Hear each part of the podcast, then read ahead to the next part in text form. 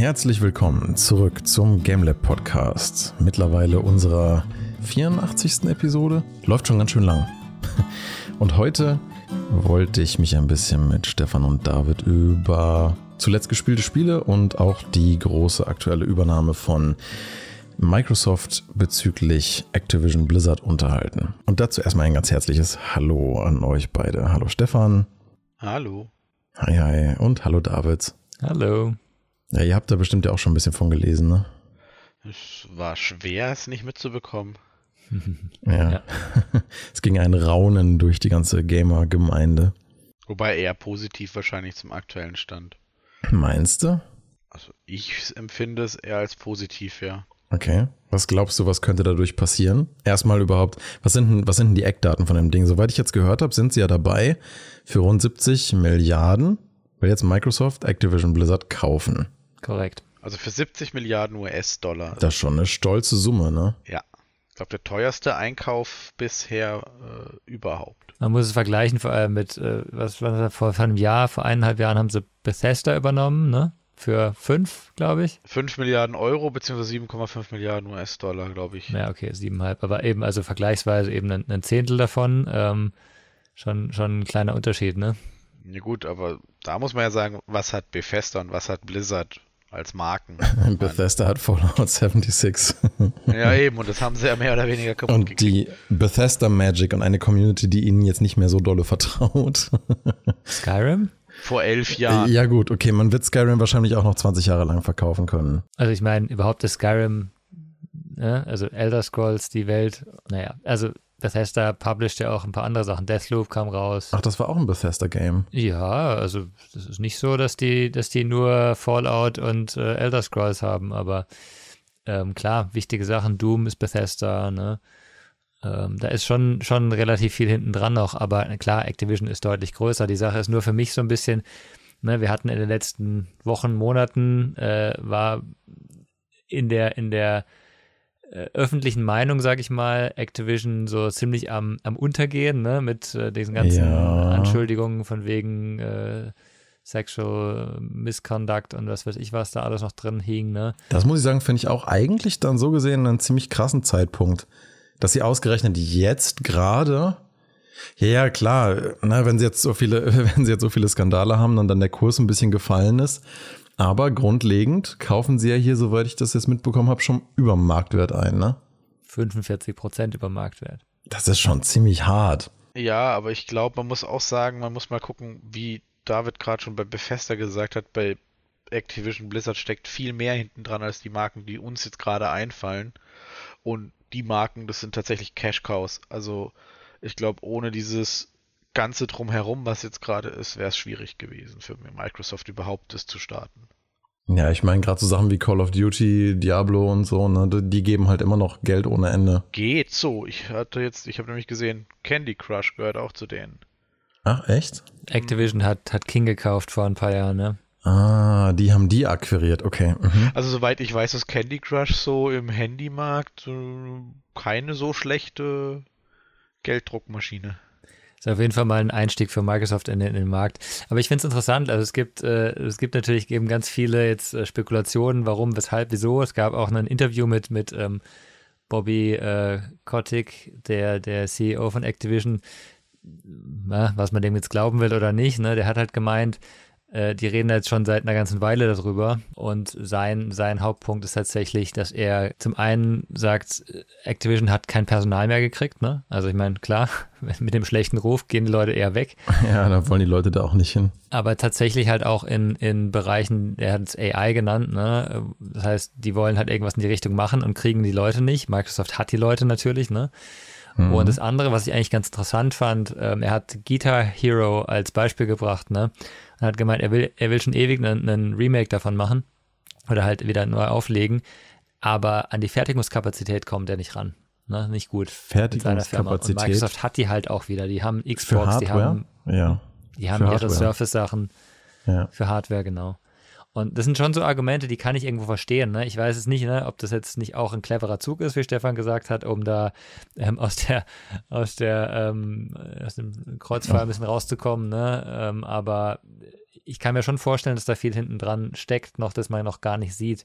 Tatsächlich war der, der letzte, letzte Kommentar, den ich dazu gelesen habe, war, dass Microsoft halt sagt, ähm, sie wollen sich für dieses ganze ich hasse diesen Begriff, aber Metaverse-Sachen ne, anders aufstellen, dass sie halt da die maximale Bandbreite haben, die maximalen Zielgruppen auch ansprechen können. Ne? Eben ist die ganzen Call of Duty-Spieler und so weiter. Das ist ja schon was, wo Activision auch eine, eine ganze Menge Leute mitbringt, jetzt auch nochmal. Und Candy Crush eben, Stefan, wie du gesagt hast, sowieso. Ja, und wenn irgendwas heutzutage wichtig ist, dann ist es halt das Thema Attention.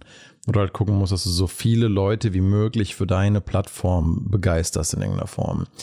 Und da macht es natürlich für diese Großkonzerne Sinn, immer, immer mehr von solchen Medienanbietern zu akquirieren, um halt zu gucken, dass du in dem sich ankündigenden Metaverse, was auch immer man davon jetzt halten möchte, aber deren Ambition ist ja zu gucken, dass sie da so viel wie möglich von abdecken von der virtuellen Fläche, die da entsteht. Also das, ich denke, in diesem Plan passt es eigentlich auch ganz gut rein mit diesen Microsoft Game Studios.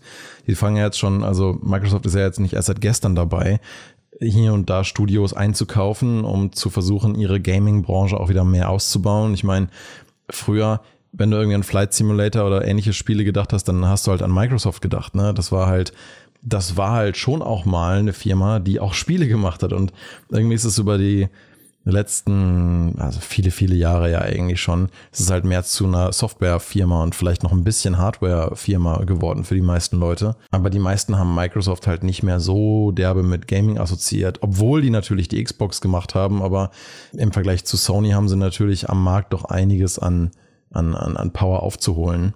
Und ich kann mir gut vorstellen, dass sie deswegen auch versuchen wollen, oder jetzt dann halt gucken, dass sie möglichst viele andere große unter ihr Dach bringen, damit sie halt wieder zu einer, ja, Machtmarkt werden, die man da halt, an der man nicht vorbeikommt. Ja, das fand ich interessant. Ich habe irgendwo stand, stand dann eben drin, Sony hat halt schon 17 Studios, die ihnen gehören. Ne? Mhm. Und ich weiß nicht, wie viel Microsoft jetzt schon hat, eben mit Bethesda und die haben ja davor auch ein paar, die, die Halo-Macher und so haben sie ja auch gekauft und ihren mhm. Flight Simulator haben sie ja auch irgendwo, aber ich weiß nicht, ob 17 Studios waren. Ne? Da ist schon, schon nochmal ein Unterschied und wie du sagst, die, ähm, die Plattform, Stefan, wir hatten es vorhin davon, ne? Xbox ähm, der Game Pass, der, der profitiert natürlich von allem, was wir anbieten können. Je mehr Leute du da reinziehen kannst, umso mehr kannst du auch nachher wieder ansprechen mit anderen Sachen. Ich will also, ja nicht auf Ideen bringen, aber eigentlich wäre in meinen Augen der nächste sinnvolle Schritt für Microsoft Steam zu kaufen. Aber ich weiß nicht, ob sie sich das leisten wollen und können. Also ich kann mal sagen, unter der Xbox-Familie, also durch den Kauf von Activision Blizzard schließen sich 13 neue Studios Microsoft an. Okay. Also unter Activision Blizzard sind es 13 ich frage mich halt, was das halt für die Zukunft. Ich meine, der Krieg Sony, Microsoft, eskaliert der jetzt? Ich meine, irgendwann kann man sagen, okay, bis man die PS5 endlich kriegt, hat man auch eine Xbox zu Hause stehen, hat man eh beide Konsolen. Also ein Krieg ist es ja eigentlich schon lange nicht mehr, ne? Ja, wollte ich gerade sagen. Es ist eigentlich mehr oder weniger eine, eine Koexistenz, die Sony ja irgendwann, was das, was den Konsolenmarkt angeht, ja irgendwann gewonnen hat und dann hat irgendwie keiner mehr so drüber geredet, weil die Xbox war nicht wirklich eine Konkurrenz zu PlayStation 4 oder 5. Aber ja, man, man, man koexistiert und ja, jeder macht halt so sein Ding und ich weiß halt nicht genau, was Microsofts Langfristplan ist, aber. Naja, was passiert? Gehen wir jetzt mal einen Schritt weiter. Mein PS5 und Xbox, okay, noch könnte man darüber reden, weil beides ist nicht erhältlich. Aber nehmen wir mal die nächste Generation und da ist dann so die Frage, okay, wer hat die besseren, das war ja bisher immer so, wer hat die besseren Exclusives? Und natürlich mhm. hat Sony noch relativ starke Exclusives in der Hinterhand, aber wenn wir dann jetzt mit einem Diablo 4. Diablo 4 wird für die PS5 nicht erscheinen. Zum Beispiel. Die Verträge kennen wir ja nicht, weil die Verträge existieren ja schon. Also ich denke, es macht strategisch einfach keinen Sinn, jetzt aus Microsoft-Sicht, ähm, Sony mit so einem Release zu supporten. Wenn die Verträge bereits existieren, dann werden die nicht gebrochen. Das wurde auch schon bekannt gegeben. Eins der Spiele, ich glaube, Deathloop ist nicht im Game Store, aber auf der PS5 bereits mit einer Exklusivität versehen gewesen, eine Zeit lang. Also die, die, die halten die ein. Das haben sie auch bekannt gegeben. Sie brechen keine existierenden Verträge. Bei Bethesda haben sie auch zuerst gesagt, ja, das wird gar, gar, kein Problem sein und dann mit jeder weiteren Meldung Schritt für Schritt sind sie zurückgerudert. Das heißt, man weiß nicht so wirklich, was jetzt noch für die PS5 da rauskommt. Also das ist richtig. Muss man schon vorsichtig ja, sein. Ja, also man weiß halt nie, was man davon zu halten hat. Ich meine, EA hat auch haufenweise Studios gekauft und sie ein Jahr später geschlossen. Also glauben kannst du denen eh nichts, wenn du davon ausgehst. ja, man könnte ja mal gucken, was vielleicht steht ja in den Verträgen auch, hey, für 20 Mille, scheiß aufs Exklusivrecht, dann kriegt Sony halt ein bisschen Geld. Auch nicht verkehrt. Steht ja in den meisten Verträgen wahrscheinlich drin, so Ausstiegsklauseln. Da muss man mal gucken. Ich bin mal gespannt, was vor allen Dingen mit den Marken jetzt passiert. Also was Microsoft vorhat, welche Art von Businessmodellen sie jetzt weiter formen, damit zu pushen, weil wenn sie 45 Prozent über Marktwert einkaufen, dann müssen sie ja mindestens von einer hundertprozentigen Wertsteigerung über die nächsten zehn Jahre ausgehen. Ja gut, wir reden von, von echt krassen Marken teilweise. Also wie gesagt, Candy Crush ist jetzt wirklich, ne, aber ist ja auch Geld drucken. Dann Diablo 4, Diablo Immortal, auch wenn es ein Handy-Game ist und wir bisher immer gesagt haben, äh, wahrscheinlich auch reines Geld drucken. Und dann halt Call of Duty. Also ich glaube, da steckt sau viel dahinter. Und wenn du noch ein bisschen noch dazu holst, was da noch drin steckt. Also Microsoft kann da, glaube ich, ordentlich abkassieren und das alles in Game Pass reinzumachen.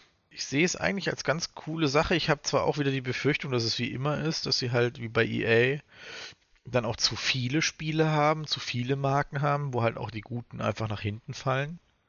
Das war ja jetzt auch schon bei Blizzard, aber ich meine, von Empire Earth, was ja ein Microsoft-Spiel schon ewig war, hört man ja auch schon. Ich weiß gar nicht, ob die das überhaupt noch kennen. Hearthstone, puh. Naja, aber schau dir, schau dir, schau dir Minecraft an. Minecraft pushen sie gut an ihre Zielgruppe. Ja, Minecraft pushen sie gut. Das ist super gelaufen, ja. Aber klar, es wird nicht jedes Spiel dann im Vordergrund stehen, ne? Also ähm, je unabhängiger ein Spielestudio ist, umso mehr kannst du natürlich auch eigene Sachen machen. Ich weiß nicht, ähm, wie hieß es, Scrolls von, von Mojang? Das gibt es, glaube ich, auch nicht mal richtig, ne? Das war ja auch so ein das kenne ich Hearthstone-artiges Ding, oder? Kenne ich nicht. Ich fände lustig, wenn Sony jetzt hingehen würde und sagen würde, okay, wisst ihr was, ihr könnt ruhig kaufen, wir gehen voll auf die Indie-Schiene, aber volle Kanne. Und dann hast du halt irgendwann mal so ein Indie-Ding und irgendwann mal noch so ein und mit supergeilen äh, Exklusivmarken. Also, und dann hast du noch Microsoft mit seiner Einkauf von Studios.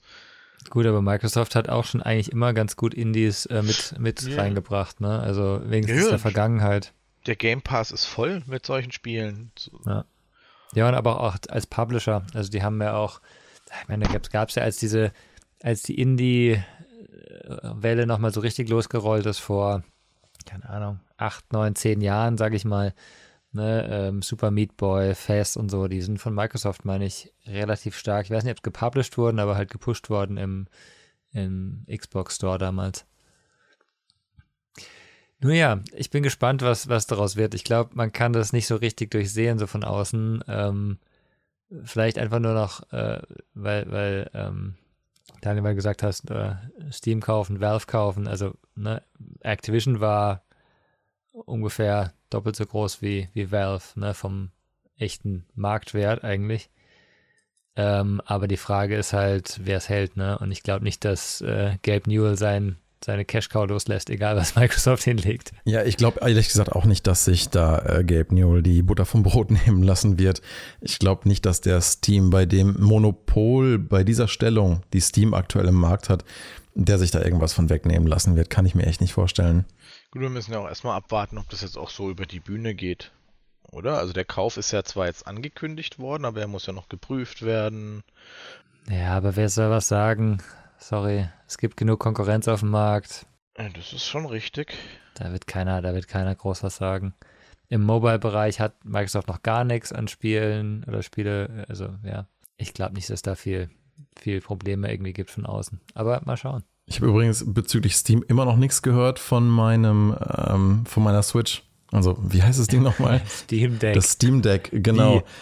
Sollte es nicht mal ankommen so langsam? Ja, eigentlich sollte es im Februar hätte, jetzt dann kommen, oder? Die hätten im Dezember verschickt werden sollen, die ersten. Und ich war ja einer der allerersten Orderer sozusagen.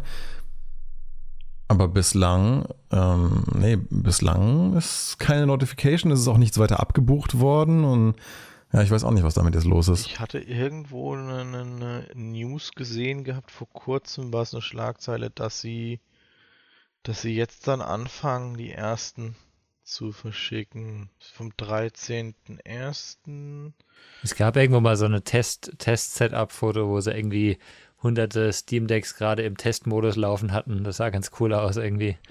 The company says it looks like Steam Deck shipments will start by the end of February. End of February. Ja. Okay. Das ist wohl. Also es, sie haben vor kurzem eine News gehabt, dass sich alles so um zwei Monate verschieben wird. Und haben das jetzt wohl wieder korrigiert auf Ende Februar geht's langsam los. Na gut, da bin ich ja mal gespannt. Also da die nächste Konsole, die sich zu deiner Switch gesellt.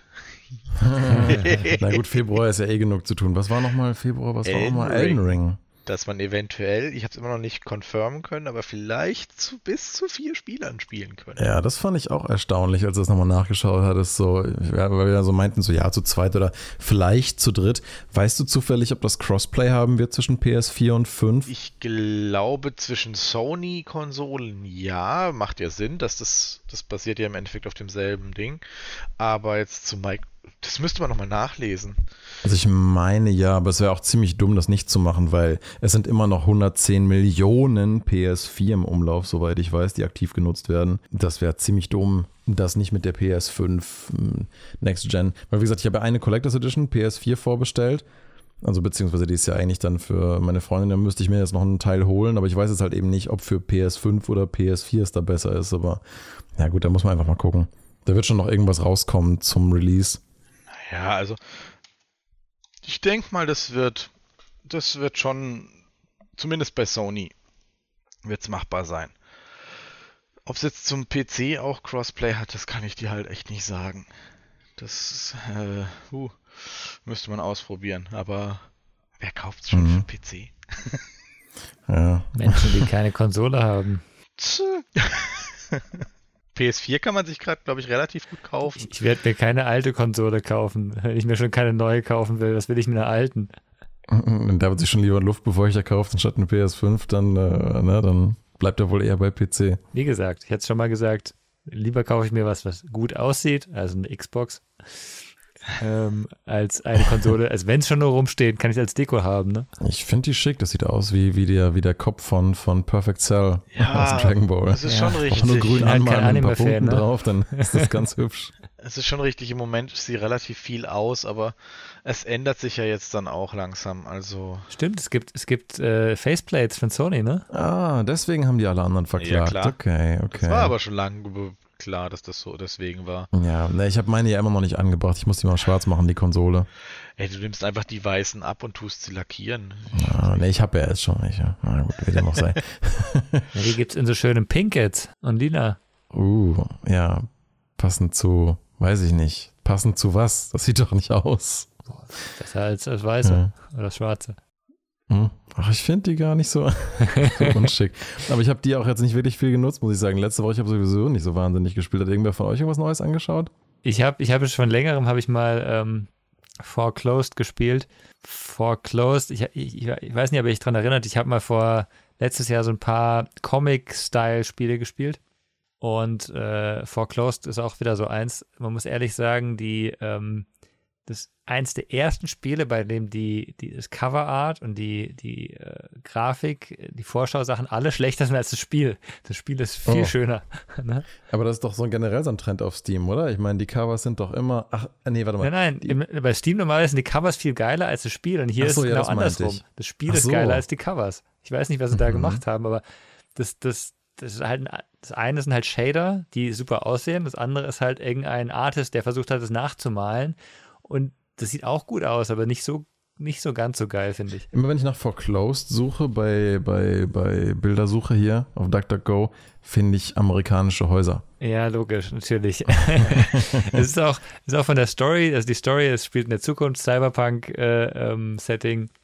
ähm, es geht halt darum, dass in der Zukunft jeder Mensch sozusagen, äh, der nicht ultra reich ist oder ähm, ja, vielleicht äh, in der Regierung ganz hoch steht, mit so einem, sag, sag ich mal, eine, mit Schulden praktisch geboren wird und dann die abarbeiten muss, ne, sozusagen. Und in dem Okay. Fall ist dem armen Menschen, äh, der, dem werden halt seine Schulden praktisch, ähm, äh, ja, der, der wird halt foreclosed und dann ist er eigentlich kein Bürger mehr und darf eigentlich nichts machen und eigentlich will er nur zum Gericht gehen, ne? mehr will er gar nicht und wird dann so ein bisschen. Der ne? feuchte Traum der Regierung unserer jetzigen Genau, wird, wird halt in so eine Story reingemacht und es ist echt eine schöne Sache, auch wieder. Ähm, wenn du dich an Nier Automata erinnerst, diese Kameraperspektiven mal von der Seite, mal von oben und das aber in einem, in einem Comic, 2D-Comic-Setting, ne? Mhm. Das heißt, du siehst halt, wie er von oben läuft und steuerst ihn auch wirklich im, im linken Panel.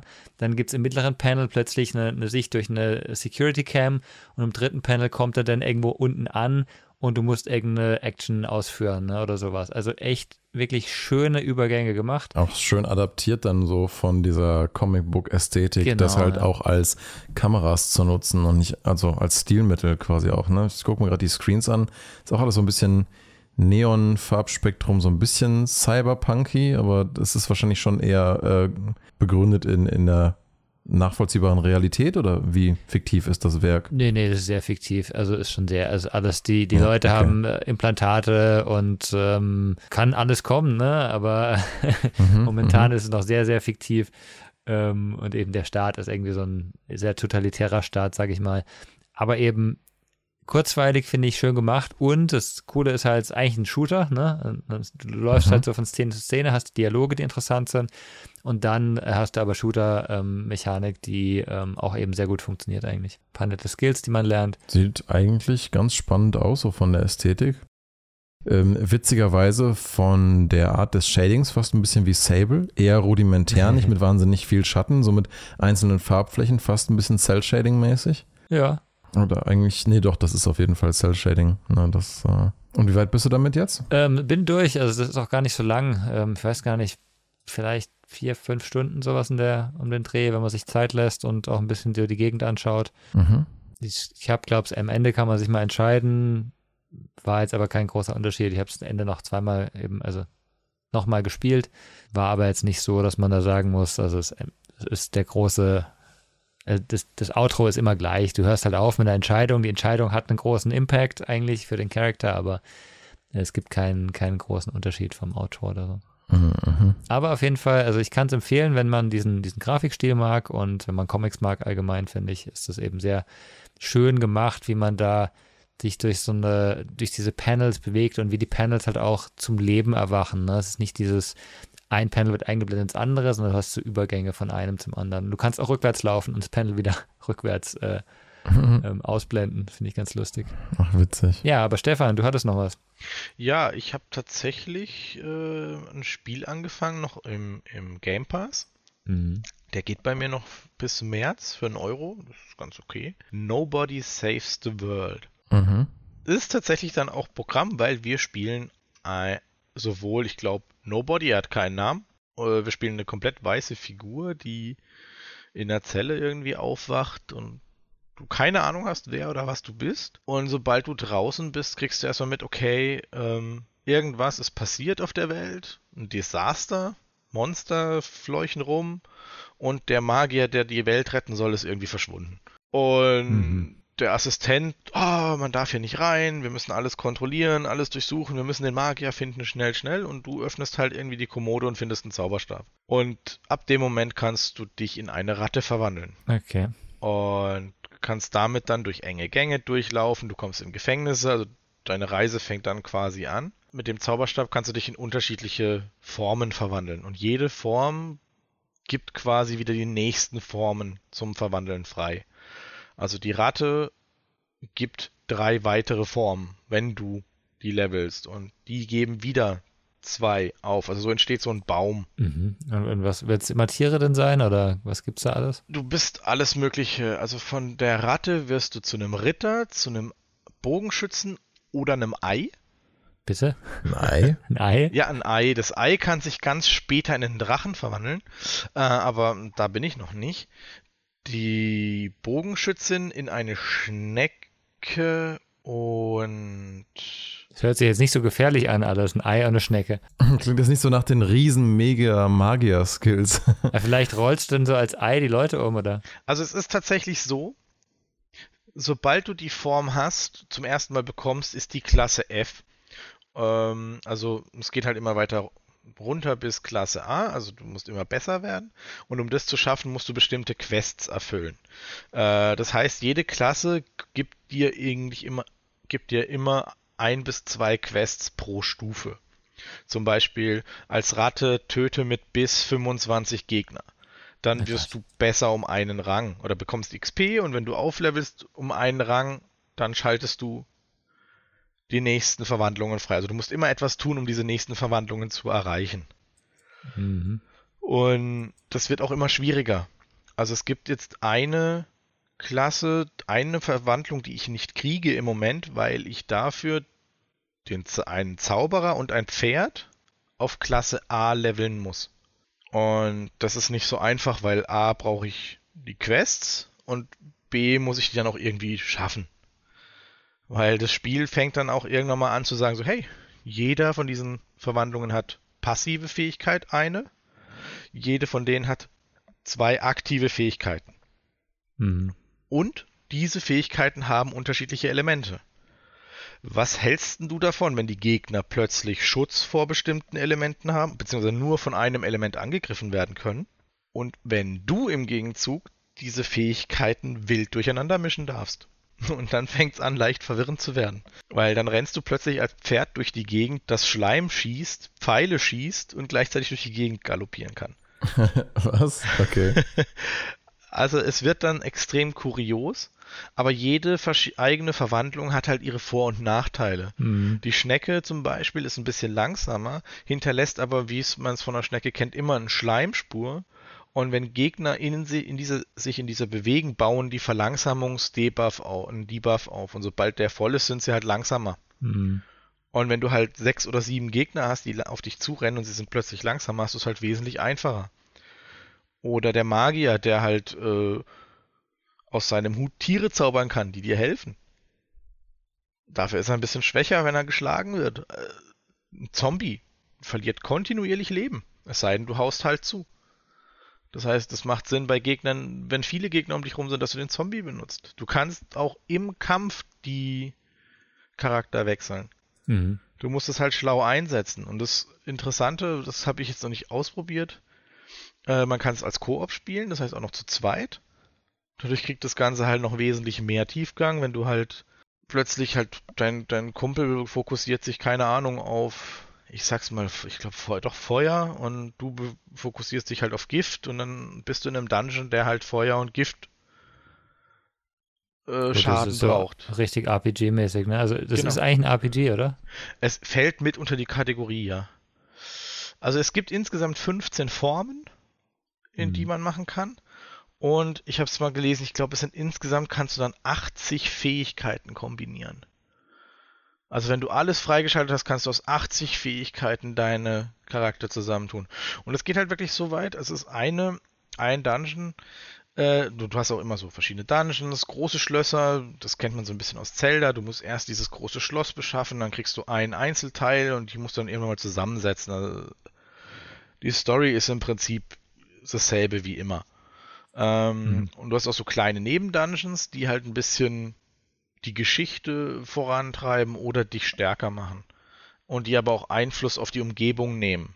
Also es gibt eine Karte, einen Kartenbereich, der ist voll mit Giftgas. Und der Dungeon ist ein Kraftwerk. Das ist halt ein kaputtes Kraftwerk. Und wenn du es schaffst, dich da durchzukämpfen und auch den Boss zu besiegen, dann verschwindet das komplette Giftgas aus der Region. Und du kannst dich dann halt frei bewegen. Und kannst mhm. dann an Orte gehen, wo Kisten sind, wo du halt vorher nicht rankamst. Oder der, du, es gibt sogar eine Form Geist, damit kannst du dich durch Gegenstände bewegen. Cool. Ist auch manchmal wichtig. Oder über Wasser fliegen oder im Wasser schwimmen, was dir halt dann auch wieder Zugang zu anderen Bereichen gibt. Es nutzt eigentlich alles sehr, sehr smart. Ich glaube, Daniel hat vorhin gesagt, mal, mal ganz kurz, ähm, wie, also so ähnlich wie Hero Siege so ein bisschen an manchen Stellen, so sieht es ein bisschen aus. Äh, wie, wie vergleichst du es denn? Hero Siege haben wir ja beide mal eine Weile gespielt.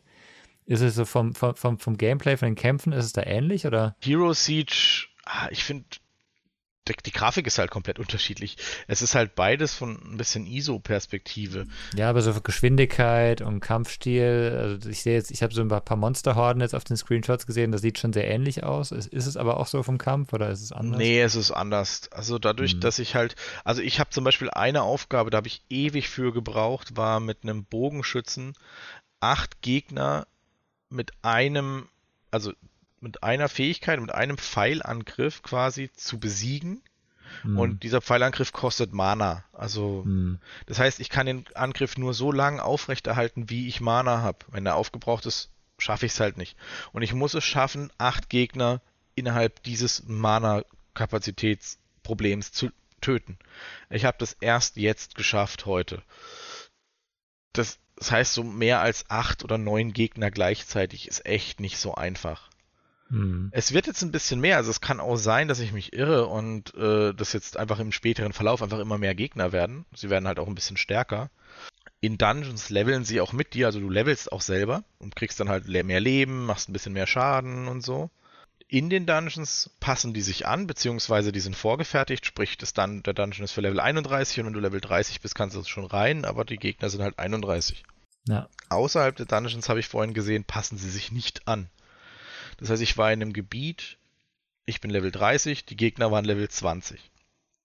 Die greifen mich aber nicht mehr an. Die werden von Furcht ergriffen und hauen ab. Mhm. Was tatsächlich sehr interessant ist, weil es gibt den Charakter Geist, der arbeitet auch mit dieser Furcht. Also der greift nicht richtig an, sondern der erzeugt um sich rum einen Kreis und alle, die drin stehen, werden von Furcht gepackt und wenn sie Furcht haben, kriegen sie Schaden Mhm. wenn du als Okay. Geist unterwegs bist. Also die haben unterschiedliche Charaktere mit unterschiedlichen Fähigkeiten und die spielen sich alle anders. Das heißt, das Coolste ist wahrscheinlich im Koop, die dann sinnvoll zu kombinieren. Ja, das hätte ich jetzt als nächstes gefragt. Eben, du meinst ja vorhin, es gibt so viel Flexibilität der ganzen Skills und so weiter, die man machen kann. Jetzt hatte ich ja gesehen, es gibt ja auch einen Koop-Modus.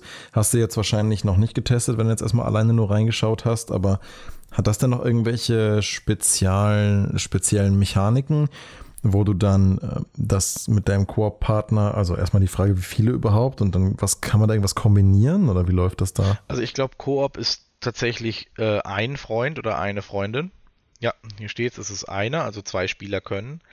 Du kannst dann tatsächlich nach deiner Lust und Laune das kombinieren. Es ist halt so, wenn du in einen Dungeon gehst, der hat die Fähigkeit, ich sage jetzt mal Schwert und, und Licht. So, das sind zwei Fähigkeiten, die es gibt. Das heißt, wenn Gegner auf dich zukommen, haben die, haben die so ein Schild und du kannst das Schild nur zerstören, wenn du ihn entweder mit Schwert, also grün, oder also als, mit dem Schwertsymbol oben drüber schlägst, dann wird es zerstört. Aber es baut sich auch relativ schnell wieder auf. Das heißt, du müsstest den Gegner eigentlich kontinuierlich mit einem Schwertattacke angreifen. Und gleichzeitig gibt es dann auch Gegner, die haben dieses Lichtsymbol über sich. Die haben dann, können nur von Lichtattacken angegriffen werden, beziehungsweise es lädt sich halt genauso schnell wieder auf. Wenn du jetzt also eine Gruppe von Gegnern hast, sagen wir mal sechs Gegner, und davon haben vier Schwert und zwei Licht, dann musst du deinen Charakter als Singleplayer so zusammenstellen oder die Attacken so zusammenstellen, dass du sowohl eine Schwertattacke als auch eine Lichtattacke machst. A, um das Schild zu brechen und überhaupt Schaden zu machen. Da ist dann natürlich viel einfacher, wenn man sagt, okay, der Dungeon ist das und das. Hey, Daniel, du spielst äh, mit Lichtattacken und ich spiele mit Schwertattacken oder umgekehrt. Und dann gehen wir in den Dungeon und dann klopfen wir einfach drauf los. Das macht das Ganze halt wesentlich angenehmer. Mm, Und später kommen halt, wenn ich das richtig gesehen habe, auch drei oder vier Schutzfähigkeiten dazu. Das heißt, da muss man halt wirklich, das wird, das wird höchstwahrscheinlich sehr anstrengend.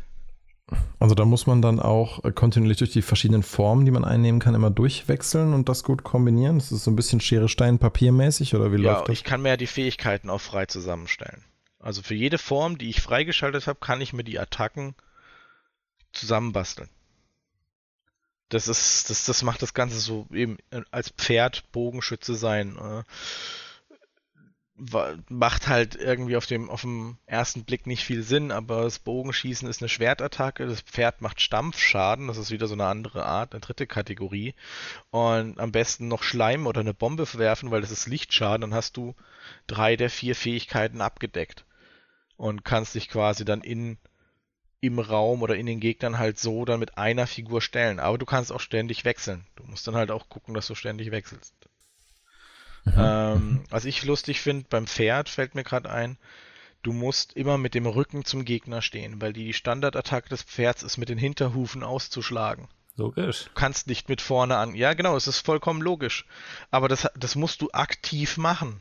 Das heißt, du musst halt, du kannst mit Shift, also du kannst mit einer Taste verhindern, dass du dich drehst. Also normalerweise, wenn du rechts, links, drehst du dich halt in die Richtung, in die du drückst. Das kannst du verhindern, indem du halt die Shift-Taste gedrückt hältst. Dann, das heißt, immer wenn ein Gang nach oben führt, gucke ich nach unten, drück Shift und laufe nach oben. Einfach nur, um schon dem Gegner den Arsch hinzustrecken, dass wenn sie kommen, ich direkt zuschlagen kann. Äh, das Spiel bietet extrem viel ähm, lustige Elemente. Auch als Ei kullerst du wirklich durch die Gegend. Ich, ich wollte gerade fragen, wie spielt man sich eigentlich jetzt als Ei? Ich will das wissen. Ne? Ich habe nur einen Screenshot gesehen. Es ist so, bei dem Ei, also, äh, es ist so, du hast halt diese, diese, diesen Baum mit den Formen und die schließen sich, wenn ich das richtig gesehen habe, als letztes zum Drachen zusammen. Das ist scheinbar die mhm. letzte Form, die du kriegen kannst. Und dieser Drache besteht dann aus drei verschiedenen Formen. Und eine davon ist das Ei. Mhm. Und das Ei hat auch keine Quests. Das Ei hat im Endeffekt nur eine einzige Aufgabe also wenn du es auswählst, kommt nur eine Quest und das heißt, du sollst dich fünfmal ausbrüten lassen. Es gibt auf der gesamten Karte fünf Nester, die sind verlassen. Und du musst mit dem Ei halt quasi hinkullern oder reinkullern und sobald du dort bist, kommt so ein Riesendodo. Also so, einfach nur so ein Vogel, schmeißt sich kurz auf dich und fliegt wieder weg. Und du hast dann, das siehst du tatsächlich auch grafisch animiert und alles, du hast dann in deiner Figur, in deiner Spielfigur so einen kleinen Riss und der wird immer größer, je öfters du es quasi machst. Und zum Schluss schlüpft der Drache denn, oder? Und zum Schluss ist das halt eine von diesen drei Voraussetzungen. Also wenn ich das Ei erfüllt habe, das dann Klasse A ist, weil das ist halt immer dieses Aufleveln des Eis, bis es A ist. Dann habe ich die Voraussetzung dafür erfüllt und dann muss ich noch die anderen beiden Voraussetzungen erfüllen. Dann kann ich mich auch in den Drachen verwandeln. Und ich habe jetzt zehn Stunden gespielt und bin so bei, ich würde jetzt sagen, 45 Prozent. Weil sie sind nicht nur hingegangen und haben da einfach nur gesagt, ja, du musst halt das Desaster aufhalten. Nein, sie haben eine Diebesgilde hinzugefügt, die sagen, hey, du willst doch Meisterdieb werden, mach mal ein paar Aufgaben für uns. Es gibt eine Rittergilde, die sagt, hey, du willst Ritter werden. Ja, dann mach ein paar Aufgaben für uns. Was halt immer Erfahrungspunkte gibt. Das heißt, es macht Sinn, das zu machen. Dann noch so, hey, wir sind Hexen. Wie wär's? Hast du Bock, dem Hexenzirkel beizutreten? Ja, okay. und plötzlich hast du eine Vielzahl an zusätzlichen Quests auf der Welt, ähm, die du so oder so machst, die dich aber extrem beschäftigen. Also es ist eine sehr gute Beschäftigungsmaßnahme, da zum Ritter zu werden. Also was würdest du sagen, für wen ist das Spiel jetzt am ehesten was? Mit welchen Vorinteressen oder was man vorher gespielt hat? Also einen gewissen Sinn für Humor muss man mitbringen auf jeden Fall. Also spätestens wenn der Bodybuilder freigeschalten wird, dann ist da schon ein Schmunzeln ist Pflicht, weil der ist wirklich echt nicht schlecht. der hat so eine, der, der, der erzeugt eine Riesenhandel, die er einfach vor sich so ein bisschen wegstößt und alle Gegner, die dann quasi von der Handel getroffen werden, werden ein bisschen weggestoßen und kriegen Schaden. Und das ist einfach nur ein Muskelprotz in einem Stringtanga. Ist super lustig beim ersten Mal. Ein bisschen um die Ecke denken und ja, Zelda, also die alten Zelda-Spiele, so in die Richtung geht es. Mhm. Also, ich würde sagen, wer solche Spiele mochte, Hero Siege geht ja mehr in diese ähm, Diablo-Schiene rein. So weit ist das jetzt wirklich nicht. Da würde ich eher Spiele, was gibt es denn als Alternative zu Zelda noch? Mir fällt gerade echt keins von da ein. Ja, es ist halt kein Pokémon, aber im Endeffekt ein bisschen bisschen an, du sammelst keine Pokémon, aber du hast, du bewegst dich im selben Art. Ist es eigentlich gerade erst rausgekommen, das Spiel? Oder wieso kamst du es drauf? Weil es war so ein, ich fand es zeitlich so einen witzigen Zufall, dass du mir gestern davon erzählt hast und heute Morgen, als ich bei YouTube durchguckte, fand ich von einem der Reviewer, die ich sonst immer gucke, auch ein uh, Please Don't Skip This uh, Thumbnail von dem Review, das er da verfasst hat. Das hatte ich zumindest schon mal gesehen, aber ich hatte noch nicht reingeschaut. Das ist ja witzig, dass es jetzt gerade kommt. Steam sagt 18. Januar okay. ist Veröffentlichung okay. gewesen. Ich weiß nicht, ob es jetzt im Early Access war oder nicht. Es ist auch gerade im Angebot bei Steam für 9 und so. Oder ja, es kostet auch nur 21 Euro auf Steam. Mhm. Ich habe es mir auf dem Game Pass, führe ich es mir zu Gemüte, ist glaube ich angenehmer für mich. Aber ich muss auch sagen, also ähnlich wie Death Store, so ein Spiel, weißt du, das, das hast du nicht auf dem Schirm, erst wenn du es mal ausprobierst. Okay, gut, aber dann kam es ja auf jeden Fall jetzt dann gerade erst raus. Also hat das doch irgendwie seinen Grund, dass ich das da beides gefunden habe. Nee, aber klingt doch ganz witzig. Ich weiß nicht, bei mir ist ja wie gesagt immer so ein bisschen bei diesen Dingern die, die Optik so das, was mich da möglicherweise zurückhält. Aber vielleicht gucke ich mir zusätzlich zu deiner Empfehlung jetzt nochmal das andere äh, Don't Skip This äh, Review an. Also interessanterweise sagt Steam auch, ähnlich wären Titan Quest und Path of Exile Ja, aber sorry, das sagt Steam bei allem, was wo RPG dran steht. Das finde ich, das Also find ich wirklich. witzigerweise auch. Ich weiß auch nicht, woran das liegt, aber es nimmt sich immer bei RPGs mit drauf sich. Ist wie Titan Quest als Beispiel. Kann dann, vielleicht, haben, vielleicht haben sie rausgefunden, dass sie damit besonders hohe Sales erreichen, wenn sie das als Referenzspiel Das nehmen. kann Also sein. viele Leute gerne mal wieder eine Art Titan Quest hätten. Also es ist tatsächlich ich so, weiß es nicht. es gibt keine Gegenstände. Also du, du, du kriegst nur in Kisten kriegst du entweder Geld, damit kannst du Fähigkeiten kaufen oder Auflevelmarken oder du bekommst Nahrung, also Schokolade oder Hähnchenflügel. Mehr gibt's nicht im bisher. Was willst du auch mehr als Schokolade? Nee, will man ja auch nicht, aber deswegen wird's halt mit so einem Titan Quest Diablo einfach nicht vergleichbar sein, meiner Meinung nach. Du hast auch nicht wirklich die Möglichkeit, was selber zu leveln, außer du sagst halt, Hm. der Zombie braucht jetzt Rang C, ums nächste freizuschalten. Also mache ich gar nicht erst B und A, weil wozu denn? Ich brauch's ja nicht weitermachen, weil ich habe ja mein, meine, meine Pflicht erfüllt. Ja, also insgesamt klingt das doch eigentlich ganz witzig. Mir fällt gerade ein, ich habe ja doch was gespielt in der letzten Woche. Ich, ich weiß noch nicht, warum ich da nicht drauf gekommen bin, weil ich Mhm. so viel gearbeitet habe, dass ich irgendwie vergessen habe, dass ich doch was gespielt habe einen Abend, drei Stündchen. Ich glaube, ich weiß es. Und zwar habe ich mal wieder eine Runde in Star Citizen reingeschaut. Uh. Uh, okay. Ja, ähm, ein Freund von mir, der das halt jetzt anscheinend die ganzen Jahre hinweg im Early Access, in dem es ja quasi die ganze Zeit sich befindet, die ganze Zeit spielt und immer wieder regelmäßig reinschaut und da auch schon einen Haufen Schiffe gekauft hat und so. Der hatte mich gefragt, ob ich mal Lust hätte, mal wieder eine Runde reinzuschauen und mir mal die aktuellsten Entwicklungen anzuschauen, weil er meinte, es wäre inzwischen so umfangreich geworden, dass wenn man als Anfänger jetzt einfach da reinstolpert, man wahrscheinlich viel einfach gar nicht entdeckt oder einem einfach gar nicht so auffällt. Und deswegen hat er mir und noch zwei anderen eine kleine Tour durch das Spiel gegeben und das, das war wirklich eine coole Reise, muss ich sagen. Also wir sind halt gestartet in einem Spaceport, in dem wir uns dann da als Vierergruppe getroffen haben, sind dann da erstmal ein bisschen durchgelaufen, hat uns halt die ganzen Shops gezeigt und die ganzen Sachen, die man so in der City machen kann und ich muss sagen, selbst mit meiner normalen, also auf Medium eingestellten jetzt GTX 1080, sieht das wirklich wunderschön aus. Also das Ding sieht eigentlich fast besser aus als Cyberpunk 2077. Die Raumstationen sind echt unglaublich begeisternd. Wirklich jedes kleine, noch, noch so kleine Detail irgendwie echt liebevoll gestaltet.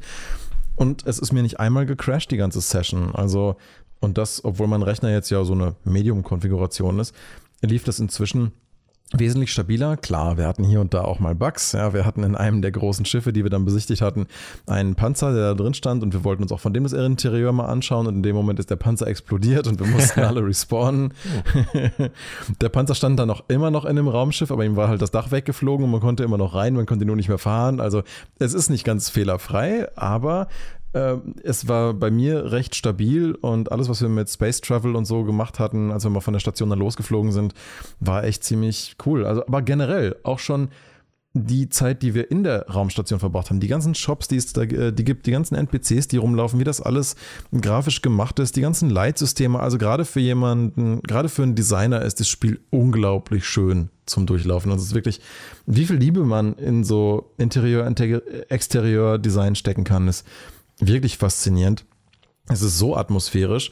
Und dann auch, als wir dann halt eins dieser fliegenden Bus-Shuttle genommen haben, um dann halt so durch die Stadt, durch die Gänge da zu fliegen, um zum Spaceport uns zu bewegen, um dann da halt erstmal in den Hangar zu laufen und das äh, große Schiff, was die dann da hatten, also zwei verschiedene große, große Schiffe hat äh, wohl die Gruppe, die da immer zusammen spielt, die mal alle mal durchgelaufen, die ganzen Lounge-Areas angeguckt. Man fühlt sich teilweise wirklich so ein bisschen, als würde man durch sowas wie den Millennium Falcon ein bisschen größer laufen. Und das hat irgendwie, das ist echt ein geiler Mix aus so ein bisschen Star Wars Nostalgie, plus es ist trotzdem irgendwie schon noch ein bisschen moderner als das. Und schön gemacht. Selbst so Kleinigkeiten, dass man sich einfach nur überall mal hinsetzen kann oder ein Schachspiel, das da halt steht, dann spielen kann oder weiß ich nicht, dass du dich halt zu mehreren Leuten ins Cockpit setzen kannst und dich da miteinander unterhältst, während du dann, ähm, also alle müssen sich halt hinsetzen, sonst fliegst du halt durch die Gegend beim Start, das willst du ja auch nicht.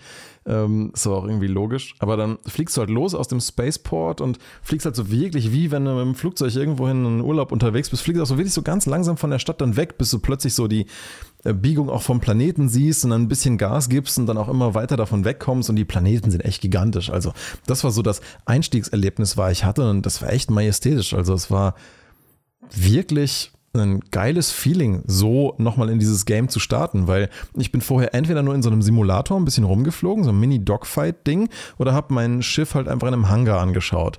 aber ich bin noch nie wirklich viel durch die ganzen Space Stations durchgelaufen, habe in den Läden mal was gekauft oder anprobiert und das ganze Inventar, Inventar oder Kartensystem, Sternkartensystem mal ausprobiert.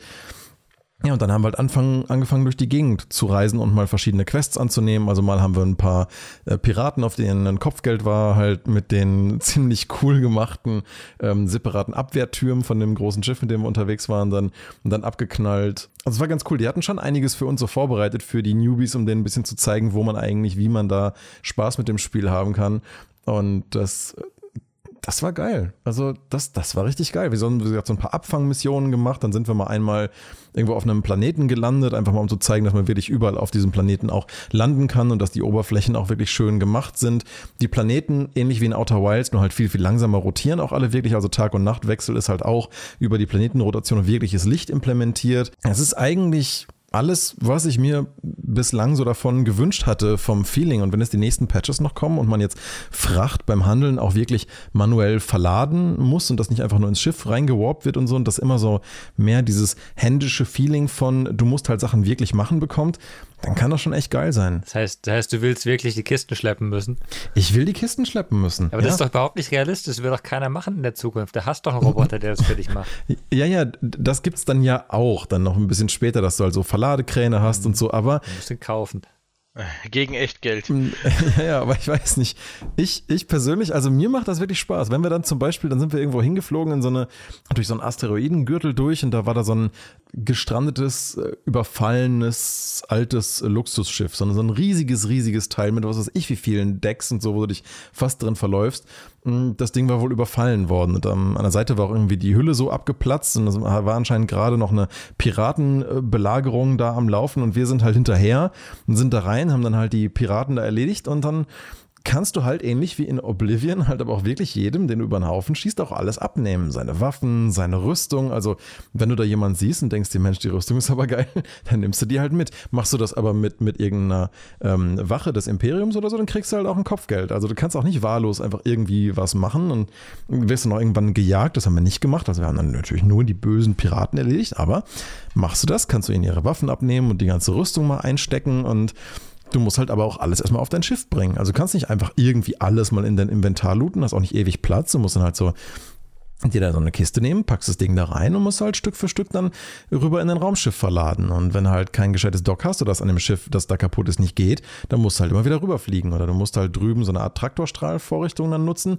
und damit dann halt alles in dein Schiff rüberziehen. Also äh, alleine diese Mission, einfach diese Piratenbande da ihrerseits wieder auszurauben und das ganze Zeug mit auf unser Schiff zu nehmen, um dann halt in den Space-Hafen zurückzufliegen und da dann endlich alles in unser privates Inventar umlagern zu können.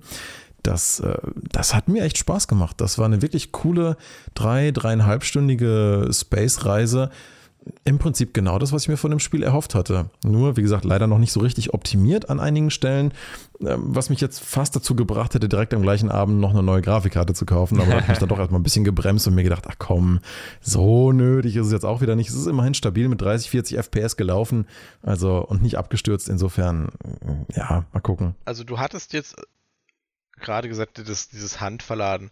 Ich weiß nicht mehr, ich erinnere mich nicht mehr ganz, aber Hard Space Shipbreaker, war das nicht so ein Spiel, wo du gesagt hast, boah, alles einzeln machen ist nicht so dein Ding? Ja, aber das war ja was ganz anderes. Das, da geht es ja, du schneidest Stückchen auseinander und das ist ja genau der Sinn der Sache, dass du alles von Hand machst. Genau. Einzige, was da nervig war, ist, dass du halt am Anfang ähm, beziehungsweise auch am Ende hinten raus. Du musst halt immer Sauerstoff nachladen, was halt unlogisch ist. Du würdest dir einfach einen Schlauch mitnehmen können oder was weiß ich was oder besseren Ne? Aber da, da ist schon dieses, es, es hat einen Reiz, Dinge manuell zu machen. Das, das kann ich schon mit, mit übereinstimmen. Es fühlt sich halt dadurch authentischer an. So, natürlich ist das nicht nötig in einer solchen Zukunft, aber dadurch, dass du halt Dinge dann tun musst, die in anderen Spielen einfach mal zack, zack für dich gewarpt werden, macht das Ganze also wortwörtlich anfassbarer. Und mir gefällt das echt gut. Ich finde halt, es muss erklärt sein. Ne? Das heißt, mhm. wenn, wenn, also wenn, wenn du sagst, okay, ich trade jetzt und dann ist dein, ist die Ware von A nach B weg und du weißt nicht, was damit passiert ist, ist blöd. Was ich geil finde, ist, wenn du sagst, okay, du tradest jetzt ähm, und am Anfang musstest du halt vielleicht manuell mit Airlock aufmachen, das weiß ich was rüberbringen ins andere Schiff. Mhm. Und später gibt es dann halt eben den automatischen Cargo-Austausch-Bot, den du aber auch wahrscheinlich durch deine durch dein Cockpit sehen kannst oder sowas, wie es rüberfliegt. Sowas, das finde ich halt geil, wenn du diesen, mhm. auch die, wieder so eine Progression hast, wo du siehst, okay, du machst es dir jetzt einfacher und vielleicht kannst du auch noch selber entscheiden, wie du es haben willst. Ne? Klar, dann irgendwie eine zwei Tonnen mhm. Kiste tragen geht vielleicht nicht so gut, aber vielleicht geht es doch im Weltraum mit den richtigen Sachen. Ne? Ja. Die andere Frage war, äh, die ich noch habe, ist, ähm, weil du hast gesagt, wenn du jemanden erschießt, dann kannst du alles, was der hat, mitnehmen. Ich meine, das ist so eine Mechanik, die kennen wir von anderen Spielen schon. Hast du da aber nicht auch ein bisschen das Problem, also wenn du stirbst, verlierst du auch alles, was du bei dir hast, oder? Ich meine ja, also es ist uns jetzt in dem Fall so nicht passiert. Ähm, die Welt ist halt auch jetzt wesentlich größer als bei Sea of Thieves. Also du triffst auch nicht ständig auf andere, die halt als Piraten spielen und andere überfallen wollen. Mhm ähm, die Chance darauf ist signifikant kleiner, aktuell jedenfalls. Ähm, aber ja, wenn du irgendwo stirbst, dann kannst du halt probieren, zu deiner äh, Leiche sozusagen nochmal zurückzukommen und das Zeug, was da halt dann gestrandet ist, dann wieder mitzunehmen. Also ja, das, das Risiko hast du durchaus, dass es dann das, dort das verbleibt. Ist also automatisch PvP. Ähm, ich also ich meine ja, ich meine, du kannst prinzipiell, okay. sobald du aus dem Spaceport raus bist, also im Spaceport selber geht es nicht, da ist überall waffenfreie Zone, bis auf vielleicht irgendwelche Duellplätze oder sowas oder irgendwelche Racings. Aber du musst halt auf jeden Fall aus dem Spaceport raus, sehr weit raus, um halt deine Waffen auch benutzen zu können. Und dann, ja, dann musst du halt gucken. Aber du kannst halt auch, wenn du keinen Bock hast auf, auf, auf Space Travel, du kannst auch relativ leicht abhauen, wenn du einfach ähm, einen Jump machst in ein anderes System, glaube ich. Also wenn du da keinen Bock drauf hast, dann kannst, kannst du, deinen gehen. Verfolger auch relativ, relativ easy abschütteln, wenn ich es richtig verstanden habe. kämpft aber ja sobald man merkt, oh, ich werde angegriffen, fuck, ich habe schon Schaden gekriegt, let's springen und alles ist wieder gut. Nee, aber was ich meine, das heißt, deine Erfahrung, die du jetzt gemacht hast, hätte tatsächlich auch komplett anders laufen können, wenn halt einfach da zufällig einer gewesen wäre, gesagt hat, nö, dich hole ich mir jetzt. Weil dann hättest du wieder die ja. Sea of Thieves Erfahrung gehabt. Und Schon möglich. Deswegen haben wir direkt zu Beginn halt einfach mal ein bisschen geübt gegen so, ähm, ja, so Piratenmissionen, damit halt wir als Anfänger halt alle mal diese Tower mal gelernt haben, wie das funktioniert mit dem Aiming und so. Und haben dann auch relativ easy einen großen anderen ähm, NPC-Kreuzer ausgeschaltet. Klar, andere Spieler sind wahrscheinlich eine härtere Nuss. Aber wenn du eine Crew bist in einer entsprechenden Größe, dann hast du bei einem entsprechenden Schiff halt auch ähm, Feuerkraft, die dir ermöglicht halt kleinere Crews und das ist ja nicht wie bei Sea of Thieves, wo immer nur auf der gleichen Map die Leute mit ähnlichen Schiffsgrößen existieren können, sondern hier hat es halt mit möglicherweise allen anderen zu tun. Nur, dass dieses Spiel, so wie ich das jetzt verstanden habe, ähm, Kollaboration halt wenigstens auch adäquat belohnt und dass sich da ein bisschen besser die Waage hält als in Sea of Thieves. Da hast du ja wirklich null Risiko, Pirat zu spielen.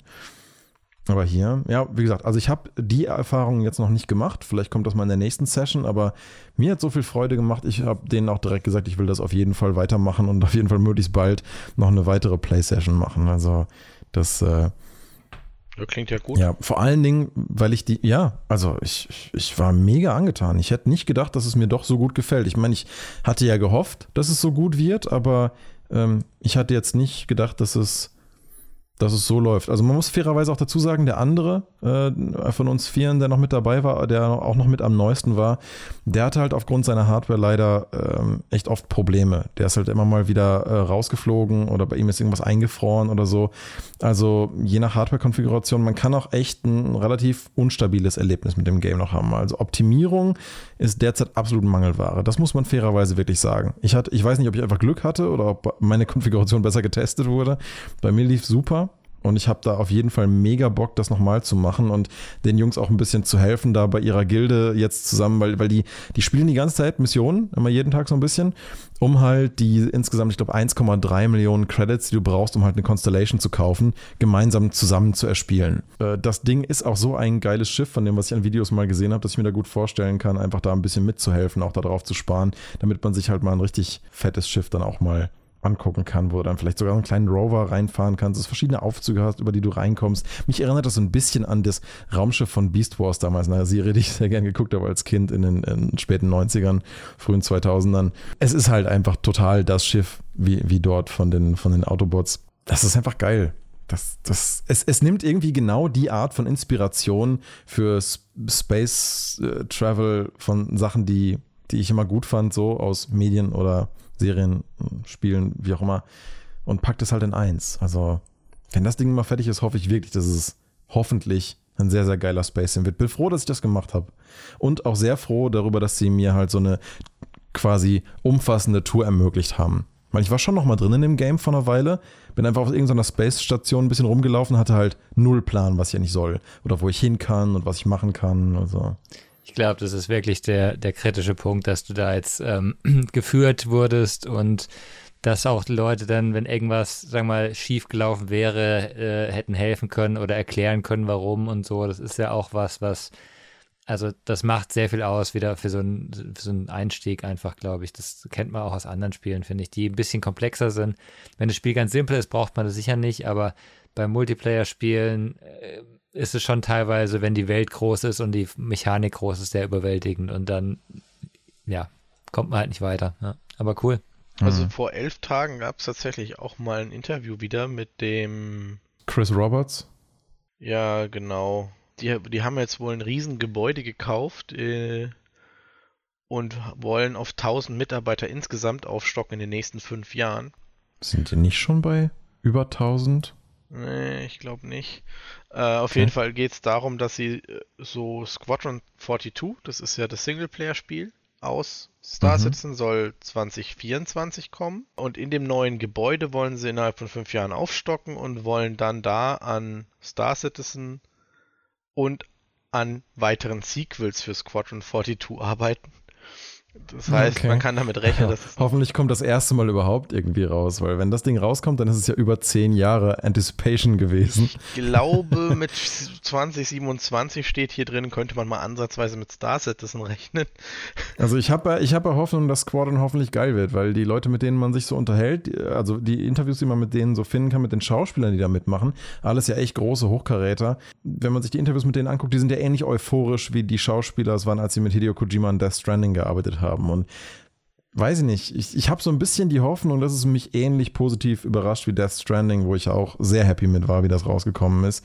Und auch das wesentlich davon benefitet hat, dass halt so bekannte Schauspieler daran mitgearbeitet haben. Bei solchen Spielen würde ich mich nur mega ärgern, wenn sie tatsächlich zum Release, wenn es dann mal released wird, halt sagen, okay, jetzt veröffentlichen wir das ja legal, jetzt machen wir ein, ein Wipe und bringen alle wieder auf Null zurück damit alle wieder denselben Start haben und nicht, wir öffnen es jetzt einer Community, die nicht Early Access wollte und die stehen dann so, oh, hallo, Riesenzerstörer, der 30.000 Euro kostet, weil du 30.000 Euro gezahlt hast vor fünf Jahren. Schön. No, aber das finde ich ist nicht so schlimm. Also das ist, das muss nicht schlimm sein. Ich habe zum Beispiel Eve Online angefangen, nachdem es jahrelang lief. Gar kein Problem, wenn du, wenn du willst. Ne? Du kannst da, du kommst da überall rein. Und klar, du kannst jetzt nicht äh, am großen Kampf erstmal teilnehmen, aber das kannst du sowieso nicht. Ne? Und die Kämpfe, du, du, hältst dich halt dann von den großen Sachen fern. Du kommst, gehst in eine Gilde rein, die schon etabliert ist. Also ich finde, das ist prinzipiell gar nicht schlimm. Also die Economy scheint mir auch noch äh, relativ ausgeglichen. Also ich habe erstmal ein bisschen geguckt und dachte so, hm, die Preise scheinen schon echt krass, aber wenn du dir mal so anguckst, wie viel du so pro Mission bekommst, also ähm, kriegst du schon das Feeling, dass man sich so die richtig teuren Schiffe schon, wenn man eine entsprechend große Gilde hat, kann man es so gerade schaffen, sich die auch zu erarbeiten. Man muss den Kram nicht kaufen, aber du musst halt, ich meine, Wien echt auch, ne? Wenn du halt irgendwas ganz Großes machen willst, dann musst du halt eine große Firma gründen, musst halt versuchen, entsprechend viel Geld damit zu machen, sonst kannst du dir halt keine 60 Millionen Yacht kaufen, ne? Das funktioniert ja auch in echt auch nicht. Ja, ja, klar, aber ich kann mir auch vorstellen, das, das müsste sich halt dann abwarten, weil sobald mehr halt auf den auf den Servern unterwegs ist, könnte es halt passieren, dass man halt immer mal wieder dieses, wie ich Escape, of Ta äh, Escape from Tarkov zum Beispiel, ähm, dass da halt irgendeiner voll ausgerüstet steht und einfach wartet und dir deinen Anfangsloot klauen will oder dich einfach nur ärgern will. Ja, aber der Anfangsloot ist ja nichts wert. Genau, er will dich einfach nur ärgern. Also ein Troll, der einfach sagt, ach komm, er nimmt dir jetzt halt alles kurz weg und. Wo ist der Unterschied, ob du jetzt, ob der Troll jetzt schon fünf Jahre gespielt hat oder zwei Monate gespielt hat. Wenn einer will, dann kann, kann er, er immer klar. schneller leveln als jemand anderes. Ja, immer. Das kann er immer, das ist richtig. Ja.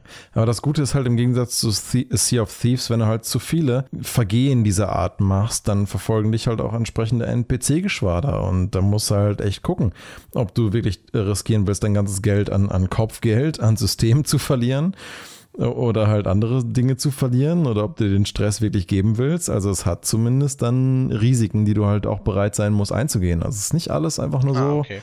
Also. Da muss schon eine etablierte, wirklich kompetente Piratengilde sein, um das dann halt dauerhaft durchziehen zu können, diesen Playstyle. Ähm, also insofern, ich bin echt mal gespannt. Ich bin eigentlich sehr gespannt auf äh, gerade auch sowas wie große Weltraumschlachten oder so, weil aktuell einfach nur durch die Gegend zu fliegen mit so einem Schiff und währenddessen drauf rumzulaufen, sich mal irgendwo hinsetzen zu können. Ich weiß nicht, es ist wirklich, es ist schwer zu beschreiben, warum das in mir so eine Euphorie auslöst, aber es ist wirklich dieses, allein dieses Erlebnis auf so einem cool gemachten Schiff rumlaufen zu können und es auch selber fliegen zu können, das ist echt cool. Weil also, also es ist auch nicht ganz ohne mit der Steuerung. Die beiden, die uns da geführt haben, die haben sich auch so extra Joysticks gekauft, mit denen sie das halt auch relativ kompetent alles fliegen können. Aber dann haben sie halt das Schiff einmal irgendwie blöd abgesetzt und waren schon draußen und ich war noch drin. Und ähm, dann ist das Schiff halt irgendwie so von so einer Klippe so ein bisschen abgerutscht und dann hat es sich irgendwie so vieles irgendwo so hin und fing an sich zu drehen. Und, und die waren so, oh, scheiße, und ich ist gleich explodiert. Ich bin dann halt schnell hingerannt ins Cockpit und habe halt versucht, irgendwie mit dem bisschen Wissen, was ich über das Spiel noch hatte, zu versuchen, das Schiff wieder richtig hinzudrehen, die Düsen anzuschalten und es wieder zu stabilisieren und es dann wieder vernünftig zu landen. Und ähm, das hat auch gerade irgendwie so geklappt, aber ne, war, das war eigentlich irgendwie echt ein cooles Erlebnis, so. Ob, auch wenn es nur so was Kleines ist, ja. Das ist irgendwie einer, der noch im Schiff ist, dann schnell hinrennt nach vorne, die, die, das Teil irgendwie retten muss oder so. Das war irgendwie schon ganz geil so. Auch die ganzen HUD-Elemente, die jetzt drin sind und wie die Cockpits gemacht sind, das ist wirklich, wenn das Ding mal VR-Support bekommt und ich irgendwann mal eine Grafikkarte habe, die das kann. also wie gesagt, es ist es ist grafisch einfach wirklich, wirklich spektakulär. Das ist das letzte Mal hatte ich, dass ich sowas gesehen habe, so den, den Wunsch, mir eine neue Grafikkarte holen zu müssen, war, glaube ich, das letzte Mal, als ich Far Cry 1 gespielt habe. Und es dann nicht bereut habe, mir eine neue Grafikkarte geholt zu haben. Und auch hier in dem Fall, ich würde mir sehr gerne eine Grafikkarte holen für vernünftiges Raytracing und die Shader mal auf hochzustellen, weil das, was ich auf Medium gesehen habe, das sah schon besser aus, als viele andere Spiele überhaupt jemals aussehen werden. Und ähm, ja, das, Oh, ich bin da teilweise echt nur durchgelaufen, die ganze Zeit so, oh, oh mein Gott, guckt euch das mal an, sodass ich mich die Leute schon echt wegzerren musste, jetzt kommt doch mal zum Schiff und ich war so, ja, aber guck mal, guck mal, wie schön das alles aussieht hier. ja, echt cool. Also ich, ich werfe definitiv noch mal, einen, noch einen Blick rein die Tage und mal gucken, wie, wie geduldig ich jetzt bin mit Grafikkarten. Vielleicht, vielleicht hast du ja Glück und die Grafikkarten werden dieses Jahr billiger, wenn äh, Intel jetzt mit seiner Grafikkarte auf den Markt kommt. Mehr Konkurrenz. Intel macht äh, eine neue Grafikkarte, okay. Intel macht seit ein paar Jahren eine neue Grafikkarte und die wird dieses Jahr rauskommen. Wird so leistungsfähig sein, wahrscheinlich die erste wie so eine RTX 3070 Ti oder wie eine, ähm, eine Radeon RX 6800, also nicht, nicht top, ne, aber oberes also Mittelfeld. Das, äh, schon ganz, oberes Segment wird dann gut angegriffen, denke ich. Ganz ja. flott, ne, und ich meine, das ist jetzt der erste Wurf von Intel. Ne? Die haben natürlich ihre, ihre integrierten Prozessor immer gehabt, aber ähm, ist mal interessant. Ne? Die, die bringen halt so ein bisschen andere Technologie rein mit, mit Tensor Cores, die, ähm, die eigentlich für äh, so AI-Computing und so gemacht sind. Ne? Das kann alles okay, okay. gut funktionieren. Auf jeden Fall ist es mal wieder so ein Schritt, der, es gibt nicht nur AMD und Nvidia und ich habe mich so ein bisschen ja, an, ja an, ich habe zurückgedacht, so äh, was es noch alles gab, von Matrox bis, äh, bis ne, also früher hieß, ähm, hieß es ja Arti Radeon und sowas. Das waren das mhm. so, so da, früher gab es einfach mehr Grafikkartenanbieter und jetzt gibt es halt eigentlich zwei mhm. und da bist du halt dann irgendwie gefangen. Ja. Ne? Und die einzigen Anbieternamen, die du dann siehst, das sind halt dann die, die Leute, die die Kühler draufsetzen und ihren Namensschilder drauf klatschen. Aber es sind ja eigentlich keine anderen Hersteller. Aber auf jeden Fall, auf jeden Fall interessant. Soll, soll, ich glaube, Q2 soll es äh, ver verfügbar sein. Okay, dann warte ich mal noch ein bisschen. Dann, äh, Im Moment ist echt schwierig. So, ich bin jetzt jeden Tag immer am gucken, Preisvergleichsseiten. äh, Crypto-Coins sind ja gerade auch so ein bisschen am Fallen, was ja oft auch dann Stück für Stück meistens auch ein Drop der Grafikkartenpreise ein paar Wochen später wieder nach sich zieht. Also ja, vielleicht ist das jetzt ein guter Zeitpunkt, da mal nachzugucken oder noch ein bisschen abzuwarten. Wir sind gespannt. Gut, dann würde ich sagen, ist es das für diese Woche erstmal. Vielen Dank an euch und dann würde ich sagen, bis zum nächsten Podcast. Bis dann. Ciao. Ciao. Bis dann. Ciao.